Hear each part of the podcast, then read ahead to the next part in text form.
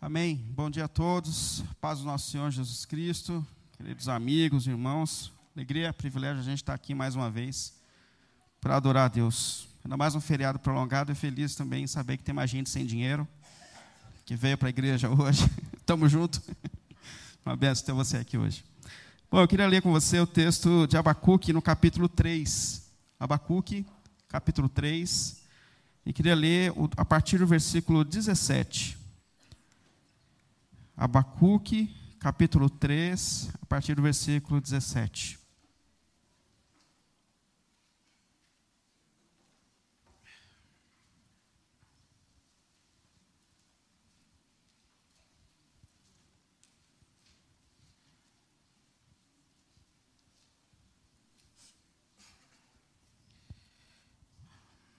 Profeta Abacuque, capítulo 3, a partir do 17 até o 19. Ainda que a figueira não floresça e não haja frutos nas videiras, ainda que a colheita de azeitonas não dê em nada, e os campos fiquem vazios e improdutivos, ainda que os rebanhos morram nos campos e os currais fiquem vazios, mesmo assim me alegrarei no Senhor, exultarei no Deus da minha salvação. O Senhor Soberano é a minha força. Ele torna os meus pés firme como os da corça, para que eu possa andar em lugares altos. Amém? Vamos orar. Santo Deus e Pai, mais uma vez nós nos colocamos aqui diante de Ti, Senhor. Consagramos esse tempo a Ti, buscamos a Sua direção, Senhor, sobre a Sua palavra que nesse momento está sendo ensinada, pregada, mas também na consciência de que só o Senhor é capaz de conduzir a Sua palavra aos nossos corações, Senhor. Por isso nós clamamos a Ti. Pedimos pelo nome de nosso Senhor Jesus Cristo, Pai, que as Suas mãos estejam sobre nós, que o Seu Espírito dê condição aos nossos corações de ouvir, de entender e, acima de tudo, de viver a Sua palavra, Pai. Pelo nome de Jesus, Pai. Assim nós te pedimos. Amém e amém.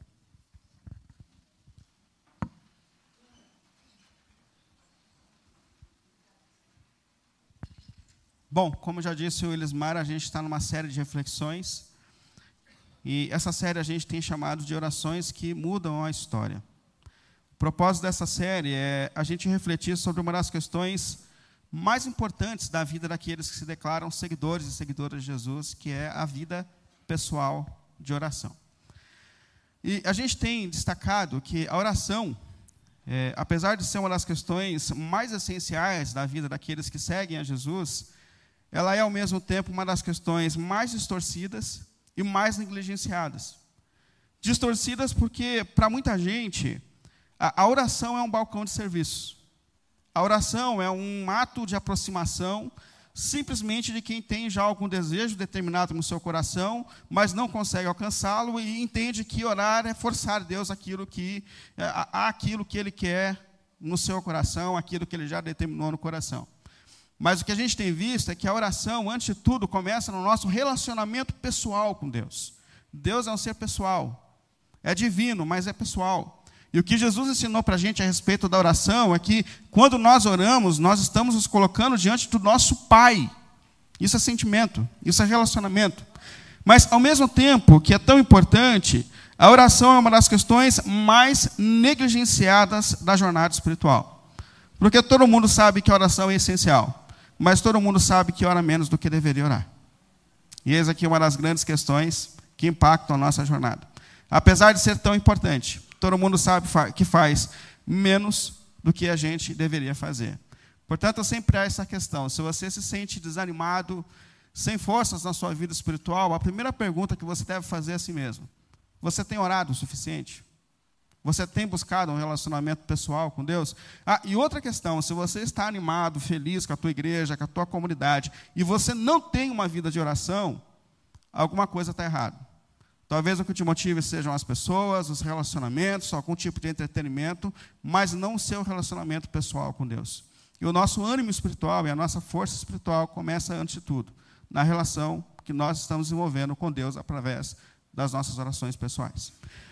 Bom, assim, o nosso propósito é falar sobre uma das questões, resgatar uma das questões mais importantes da jornada espiritual, que é a nossa oração pessoal. Por isso, nós estamos refletindo sobre é, a história de algumas pessoas na Bíblia que um dia derramaram os seus corações diante de Deus, que um dia falaram com Deus, mas que foram transformadas enquanto oravam. E na semana passada, na primeira reflexão, nós usamos como base a história do rei Davi.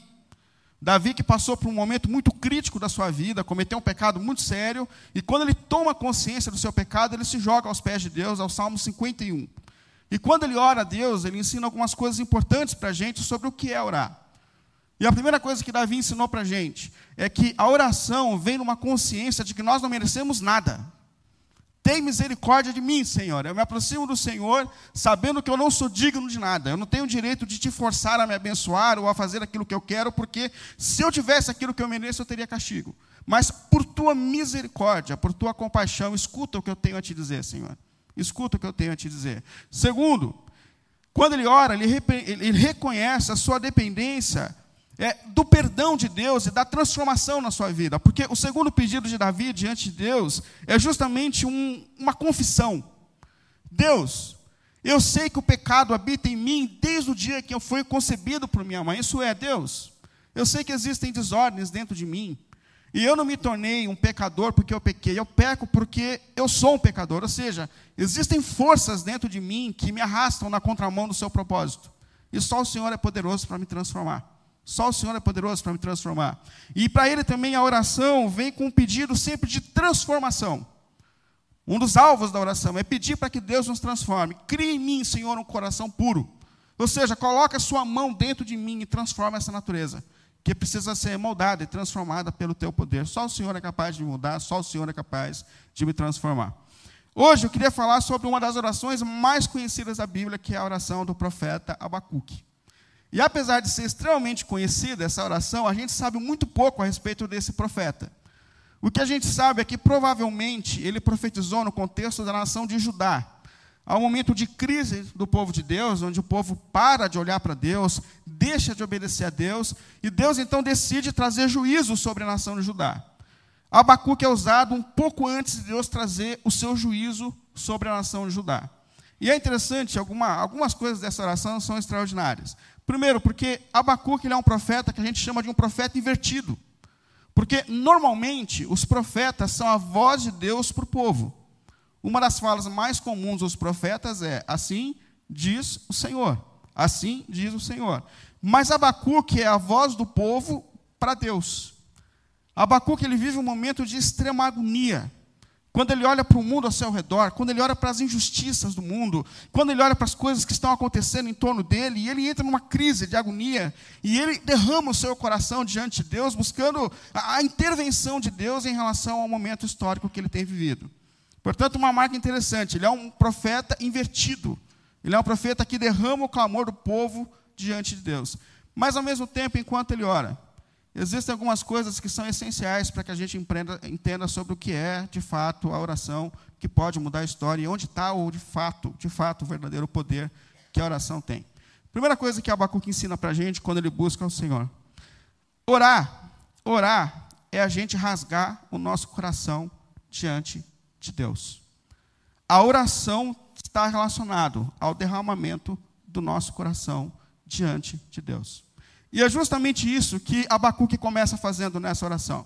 Se você olhar lá no primeiro capítulo de Abacuque, no versículo 2, é, Abacuque começa a derramar os seus sentimentos diante de Deus, dizendo assim: Senhor, meu Deus, até quando o Senhor, até quando o Senhor terei que pedir por socorro? Senhor, até quando eu clamarei e, e o Senhor não me ouve, o Senhor não me escuta? O Senhor não está vendo que existe nesse mundo violência por todas as partes, que a maldade se estabelece por todas as partes? Assim, mas por que, que o Senhor não se manifesta para ajudar o teu povo? Por que, que o Senhor não responde às minhas orações? Por que, que eu tenho a impressão que eu clamo a Ti, mas eu clamo num vazio? Não há uma resposta, não há uma intervenção da sua parte. O Senhor não está escutando o meu clamor, o Senhor não está vendo o que está acontecendo aqui. O Senhor, como o Senhor pode permitir que aqueles que, que fazem o mal no trabalho, na sociedade, na política, como o Senhor pode permitir que aqueles que são maus vivam nesse mundo sem punição pela maldade que fazem? Deus, onde está o Senhor? E aqui Abacuque, ele representa uma parte da nação de Israel que ainda ama Deus, que ainda batalha para viver segundo os propósitos de Deus. É óbvio que eles não eram perfeitos, mas em meio a uma nação que se corrompe, em meio a uma nação que naquele momento da história se integra à idolatria, abandona os princípios da palavra de Deus, isso dentro do propósito de Deus, em meio a uma nação que permite que a injustiça social se estabeleça, porque esses eram grandes males naquele tempo da nação de Judá, eles abandonaram o Senhor, se tornaram idólatras, começaram a abandonar os outros deuses daquele tempo. Ah, eles abandonaram a palavra de Deus, eles não se importavam mais com aquilo que Deus diz na sua palavra, com os mandamentos de Deus, e eles começam a organizar a vida, não mais a partir dos valores do reino de Deus, mas a partir da sociedade no qual eles estão inseridos. Ah, eles, eles cometem injustiças sociais, eles fazem negócios errados, eles abusam dos pobres, eles ganham as questões nos tribunais porque eles são mais poderosos. E Abacuque olha para tudo isso, representando aqueles que estão sofrendo a opressão daquela, daquele tempo e fala: Senhor, até quando? Até quando o Senhor vai ficar sem fazer nada? Diante de um mundo tão desordenado, diante das injustiças que nós estamos sofrendo. Até quando, meu Deus? Até quando? E ele fala mais, se você olhar no versículo 3, ainda no capítulo 1, é: Senhor, eu terei que ver essas maldades para sempre. Ou seja, por que que eu preciso assistir tanta coisa ruim? Que Abacuque está dizendo para Deus aqui é assim, Senhor, se o Senhor não pretende responder ao nosso clamor, se o Senhor não pretende receber, responder a minha oração, por que, que o Senhor despertou isso no meu coração? Percebe? Por que, que o Senhor me deu sensibilidade para ver as desordens desse mundo? Por que, Deus? Só para que eu agonize diante de Ti? Qual o sentido disso? Ah, eu, eu olho, olho para uma sociedade injusta.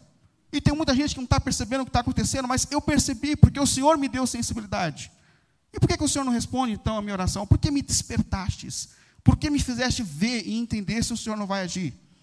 E é extraordinário porque isso, por vezes, se manifesta em nossos corações. Quando a gente, no mercado de trabalho, percebe que o seu chefe é um tolo e mesmo assim ele exerce a chefia. Não é assim? A gente, por vezes, tem isso em várias dimensões do mundo, na sociedade, é, na política, em tantas áreas. Deus do céu, como o Senhor pode ter colocado esse ser para liderar? E o Senhor, a gente ora e a gente. Eu não estou falando de nenhum lado político aqui, tá? Deus me livre. Não estou falando disso. Estou falando sobre lideranças que, por vezes, são contrárias à vontade de Deus. E a gente olha e fala: Senhor do céu, mas como que o Senhor permite uma coisa dessa? Isso acontece, por vezes, na própria igreja. O sentimento de um pastor quando a gente percebe que, por vezes, fazer aquilo que as pessoas querem dá muito mais resultado do que fazer aquilo que Deus espera. Então, são agonias que naturalmente surgem no nosso coração. Senhor, se o Senhor não pretende fazer nada, por que, que o Senhor despertou essa sensibilidade no meu coração? E mais, ele coloca em terceiro ponto, que aqui ele é mais abusado na sua oração. Porque no versículo 4 ele diz assim: Por isso a lei se enfraquece e a justiça nunca prevalece. De alguma maneira, Abacuque está olhando para Deus dizendo assim: O Senhor demora para agir.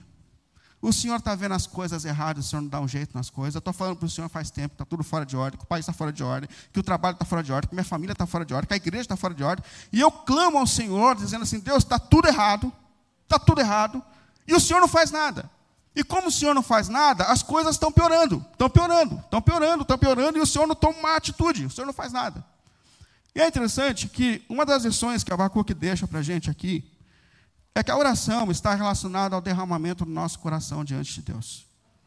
Percebe que Abacuque está simplesmente derramando aquilo que existe no seu íntimo diante de Deus.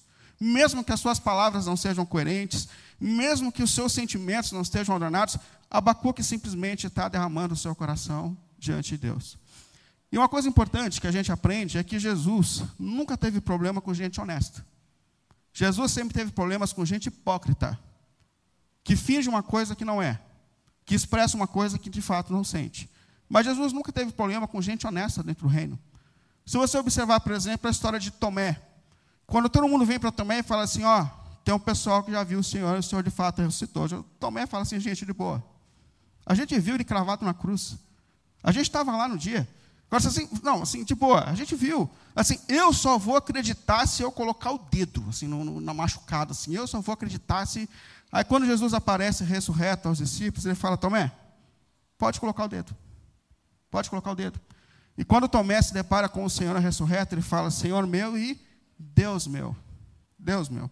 E ele não é repreendido por Jesus porque foi honesto em relação às suas dúvidas. Jesus vai de encontro à necessidade que ele tem para poder de fato acreditar. Portanto, a primeira lição que a gente tem dessa oração de Abacuque, que a oração é o derramamento do nosso coração diante de Deus. Com as nossas inquietações, com as nossas dúvidas, com os nossos medos, com os nossos pecados ainda não vencidos, mas com as nossas ansiedades e inquietações. Como disse o apóstolo Paulo, lançai sobre ele toda a vossa ansiedade. Lança tudo que você tem diante dele, porque ele está cuidando de você, por mais que você não perceba. Mas o primeiro ponto da oração é um coração derramado diante de Deus. Mas a segunda lição de Abacuque em relação à oração é que orar é saber que nem sempre Deus fará aquilo que a gente espera. Aí eu decepcionei tudo, né?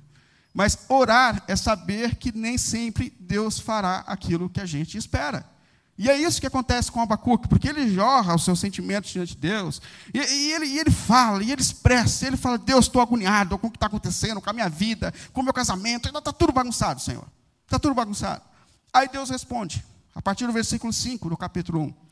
Aí Deus primeiro fala assim: ó, olhem as nações e contemplem-nas, fiquem atônitos e pasmem, pois nos dias de vocês farei algo que não creriam se lhes fosse contado. Ou seja, eu nem contei para você o que eu vou fazer diante dessa injustiça, porque você não suportaria o que eu tenho para fazer. E graças a Deus que a gente não sabe do futuro, porque senão a gente ia morrer de ansiedade e medo. Mas é assim, nem contei para você, Abacuque. E aquilo que Deus começa a dizer é completamente contrário à expectativa que Abacuque tinha diante das injustiças, porque aí Deus começa a detalhar para Abacuque o que ele vai fazer diante da maldade de Judá, diante da, da, da impiedade de Judá, diante da sociedade de Judá. Primeira coisa, eu vou mandar para vocês, versículo 6, eu estou mandando para punir os maus, a Babilônia. A Babilônia era um império terrível daquele tempo, opressor, que vinha destruindo tudo, todos. O desejo dos caras era dominar o mundo. E Deus começa a descrever os detalhes dessa nação babilônica que virá sobre a nação de Judá para trazer o juízo de Deus. E a agonia de Abacuque é: eu sei que quando o juízo de Deus vier, esse juízo também acontecerá sobre esses que são justos, sobre esses que ainda amam o Senhor. Então ele fica apavorado, mas aí Deus começa a detalhar o que ele vai fazer diante da maldade de, de, de Judá e qual é o juízo que ele trará. Em versículo 6, ele diz assim: ó, mandarei a Babilônia, Babilônia, nação terrível, nação cruel e impietosa, que marcha por toda a extensão da terra. Ou seja, é uma nação que tem o desejo de conquistar todos os governos da terra. Os caras marcham com todo o poder. Versículo 7. É uma nação apavorante e temível, que cria a sua própria justiça. Ou seja, é uma nação que não se submete às leis civis, eles criam as suas próprias leis. Terrível. E no versículo 8 ele diz: Os seus cavalos são velozes, mais velozes do que leopardos. Os caras, além de serem terríveis, eles eram extremamente poderosos no campo de batalha e destruíam tudo que vinham para frente. Ou seja, Deus está respondendo o clamor de Abacuque. Só que ele está dizendo assim: Você acha que está ruim? vai ficar pior. Vai ficar pior. É isso que eu tenho para dizer. Ah, você tinha uma expectativa de que você ia orar por mim e que você ia clamar e que eu ia dar um jeito. Não, não. Eu tenho que dizer uma coisa. As coisas ficarão pior. Mas, ao mesmo tempo, uma das grandes orações, uma das grandes lições dessa oração que Abacuque está fazendo diante do Senhor, é a gente perceber que Deus sempre escuta os nossos clamores. Deus escutou a voz de Abacuque. Deus sempre escuta as nossas orações. Mas, ao mesmo tempo, nem sempre Deus faz aquilo que a gente espera. E eu vou dizer uma coisa para você. Graças a Deus por isso. Graças a Deus por isso. Porque o nosso coração é enganoso. E nem sempre, de fato, a gente sabe do que precisa nessa vida. Como disse o apóstolo Tiago, Tiago lhe diz assim: Vocês cobiçam as coisas e não as têm. Ah, vocês matam, invejam, se deixar por causa dos desejos do coração, mas não conseguem obter o que vocês desejam. Ah, vocês vivem a lutar e a fazer guerras por causa dos desejos do coração de vocês. Ah, e vocês não têm as coisas. Aí Tiago foi absurdo. Ele fala assim: e vocês não têm as coisas porque vocês não pedem. E detalhe: quando pedem, não recebem. Por que vocês não recebem? Porque vocês pedem motivados pelos desejos errados. Então, assim, graças a Deus que por vezes, apesar de escutar as nossas orações, Ele não faz como a gente espera, porque existem motivações dentro de nós distorcidas. E de boa, quase nunca a gente sabe de fato o que pedir a Deus. Quase nunca a gente sabe o que de fato a gente precisa. Quase nunca a gente sabe. E assim, não é estranho que no início da nossa jornada espiritual, a gente faça alguns pedidos absurdos para Deus. Como a gente olha, por exemplo, para Jacó, no início da sua jornada, e, e ele está para sair para uma missão, e ele fala assim para Deus: Senhor, se o Senhor me abençoar, lembra disso? Se o Senhor me abençoar, eu darei o dízimo de tudo. Isso aqui expressa o início da jornada de, de, de Jacó. Porque Jacó entende ainda assim: o meu dízimo é troca com Deus. Então, assim, se Deus me der bênção, eu vou recompensar Deus dando meu dízimo para ele.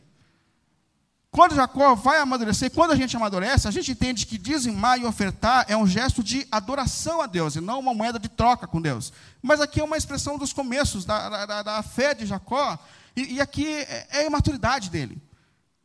É a imaturidade dele. Mas assim, o que a gente tem trabalhado aqui na IAP da Vila é que a vida espiritual ela é feita de fases, de momentos. E que o propósito de Deus é que todo mundo amadureça na sua jornada espiritual. O propósito de Deus é que a gente um dia, cada dia mais, se torne mais parecido com Jesus. Então, assim, não é estranho que no começo a gente expresse a nossa maturidade, mas o que a gente precisa é amadurecer. E uma das grandes evidências, grandes evidências da nossa maturidade, é quando a gente começa a entender a oração como relacionamento com Deus. Quando a gente começa a entender que não existe nada melhor e mais importante na nossa vida do que nós buscarmos a vontade de Deus em oração para a nossa história. Uma das grandes evidências da maturidade é a oração que Jesus ensinou a gente a fazer, dizendo: Pai, seja feita a tua vontade na minha vida, Senhor, estabeleça o teu reino na minha história. Portanto, uma das segunda oração que lições aqui é que a oração é o derramamento do nosso coração diante de Deus. Mas que nem sempre Deus vai fazer aquilo que a gente espera. E graças a Deus, porque nem sempre Ele faz aquilo que a gente espera, porque Ele sabe o que é melhor para a gente, apesar das nossas limitações, apesar dos nossos pedidos que por vezes são incoerentes. Mas em terceiro aqui, último, ponto da oração de Abacuque, é perceber que a oração, o mais importante da oração, é a gente perceber que aquilo que Deus está fazendo dentro de nós enquanto nós oramos é mais importante do que aquilo que Deus faz fora de nós. O mais importante da oração sempre é aquilo que Deus está fazendo dentro de nós.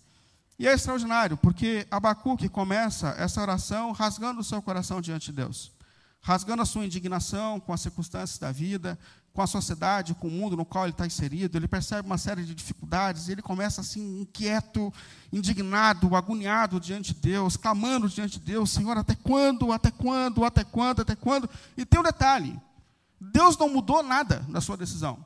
De fato, a Babilônia veio, de fato, a Babilônia destruiu a nação de Judá, de fato, o juízo de Deus veio sobre a nação de Judá. Assim, do lado de fora não aconteceu nada de diferente. Tudo que Deus disse, de fato, aconteceu. Mas o extraordinário é o que Deus está fazendo dentro de Abacuque enquanto ele ora. Porque enquanto ele derrama o seu coração diante de Deus, Deus está agindo no íntimo de Abacuque. E ele termina esse texto dizendo assim: Meu Deus, primeiro, ele reconhece a grandeza de Deus, independente das circunstâncias dessa vida. Capítulo 13, ele diz assim: Senhor, eu ouvi falar da tua fama e temo diante dos teus atos. Ele está dizendo assim: Senhor, eu sei quem tu és. Eu sei da tua glória, eu sei do teu poder, eu sei da tua fama. E assim, independente do que aconteça, independente do que aconteça, tu és um Deus tremendo e maravilhoso. Independente das circunstâncias dessa vida, tu és um Deus tremendo e poderoso e maravilhoso. E nada das circunstâncias externas da minha vida vai mudar quem tu és. Amém, Senhor? Amém? Nada nessa vida vai mudar quem tu és. Em segundo, ele derrama o seu coração, dizendo assim: Eu vou confiar no Senhor, independente das circunstâncias dessa vida. Porque ele diz no versículo 17 e 18 do capítulo 3: Senhor, mesmo que não floresça a figueira, mesmo não havendo uvas nas videiras, mesmo falhando a safra de azeitonas, mesmo não havendo produção de alimento nas lavouras, nem ovelhas no curral, nem bois nos estábulos, ainda assim eu exultarei no Senhor e me alegrarei no Deus da minha salvação. Deus, mesmo que nada aconteça dentro das minhas expectativas, eu sei que o seu amor por mim não se prova a partir das questões externas, mas sim no fato de que o Senhor é o meu redentor e o seu amor se prova por mim quando o Senhor dá a sua vida por mim naquela cruz. É ali que está afirmada a minha fé, Senhor, independente do que aconteça do lado de fora da minha vida. E em terceiro, Ele, ele reconhece que a presença de Deus na vida dele é suficiente para sustentá-lo em todos os momentos e circunstâncias da sua vida. Ele diz: O Senhor, o soberano, é a minha força. O Senhor, o soberano, é a minha força. O mais importante, Senhor, não é que o Senhor faça aquilo que eu espero. O mais importante é saber que o Senhor está do meu lado em todo momento e circunstância. E que do Senhor vem a força necessária para que eu continue a minha jornada, mesmo quando as coisas não acontecem dentro das minhas expectativas. E o que é extraordinário aqui é que a gente percebe nessa oração qual é o verdadeiro poder da oração. E o verdadeiro poder da oração não está relacionado às questões externas da nossa vida, mas sim aquilo que Deus está fazendo dentro de nós enquanto nós oramos. Talvez tenha sido esse o grande conflito de Jacó, quando ele passa uma noite lutando com Deus. Porque Jacó se agarra a Deus dizendo: Eu quero ser abençoado, Senhor. Eu quero ser abençoado. Eu quero ser abençoado. E Deus não abençoa. E ele passa a noite lutando com Deus. E, e a grande questão de Jacó é assim: Eu quero ser abençoado, mas eu não quero ser transformado. Percebe? Eu quero, eu quero as suas bênçãos na minha vida, mas eu, eu não quero deixar de ser Jacó, malandro, trapaceiro, enrolado. Então, então, assim, me abençoa, Senhor. Ele luta com Deus para ser abençoado do jeito que ele é. Até o momento que Deus vem e toca na coxa de Jacó e fere Jacó e machuca. E com uma mensagem, ninguém que tem um encontro verdadeiro e pessoal com Deus sai da mesma forma que chegou. A oração, antes de tudo, é um ambiente de transformação da nossa vida. O sempre o mais importante, o grande poder da oração está relacionado ao que Deus está fazendo no íntimo de cada um de nós, enquanto nós derramamos o nosso coração diante dele. E mesmo que as circunstâncias não sejam como nós esperávamos, o que Deus está fazendo aqui é mais importante do que o que Deus está fazendo do lado de fora da nossa existência. Por isso eu queria concluir, primeiro, você tem entendido a oração como um momento de derramação, de derramamento do seu coração diante de Deus? Você tem entendido a oração como um momento de derramamento do seu coração diante de Deus? Essa semana, em algum momento, eu parei e eu falei assim: Senhor, me perdoa. Me perdoa porque eu falo primeiro com as pessoas e depois eu falo com o Senhor. A gente fala para todo mundo, a gente derrama as nossas frustrações, os nossos medos, as nossas agonias, e a gente fala muito pouco com Deus. E o que a gente aprende é que, antes de tudo, os nossos corações precisam estar derramados diante de Deus, porque só Deus é capaz de nos tocar como nós precisamos ser tocados. Só Deus é poderoso para nos transformar. Só Deus é capaz de fazer dentro de nós aquilo que de fato precisa acontecer. Mas, em segundo lugar, você confia que os caminhos de Deus são melhores do que os seus? Porque a gente tem que ter essa maturidade. Nem sempre na oração Deus vai fazer aquilo que a gente espera. Nem sempre Deus vai fazer aquilo que a gente espera. Mas assim, como disse Abacuque, independente do que Deus faça, a gente precisa confiar que o Deus, que Deus tem o melhor para a gente. Mesmo que por vezes a gente não entenda os caminhos do Senhor, a gente precisa aprender a confiar que o que Ele decide, o que Ele faz, é sempre algo que coopera para o bem daqueles que o amam, que querem viver segundo os seus propósitos. Mas em terceiro lugar, você entende que a oração, antes de tudo, não é um caminho para que você mude o coração de Deus, mas é para um caminho para que o seu coração seja transformado, para que o seu coração seja mudado. E eu queria te dizer, se você tem razões nessa vida que te coloquem em oração, se você tem medos, angústias, se você tem preocupação com os seus filhos, se você tem desafios relacionais, se você tem medos em relação à sua carreira, se você tem angústias, não joga fora, não jogue fora a oportunidade que Deus tem te dado de cair diante dele de oração mas principalmente por aquilo que Deus está fazendo em você enquanto você ora. Principalmente pela ação de Deus no íntimo do seu ser. Porque assim como Abacuque, a gente derrama o nosso coração e o nosso sentimento, mas assim como Abacuque, nós somos transformados enquanto a gente derrama o nosso coração e as nossas angústias diante de Deus. Que Ele faça assim, enquanto a gente ora. Que Ele nos encontre em oração e que Ele nos transforme enquanto nós estivermos em oração. Pelo nome de Jesus. Amém? Vou ficar em pé.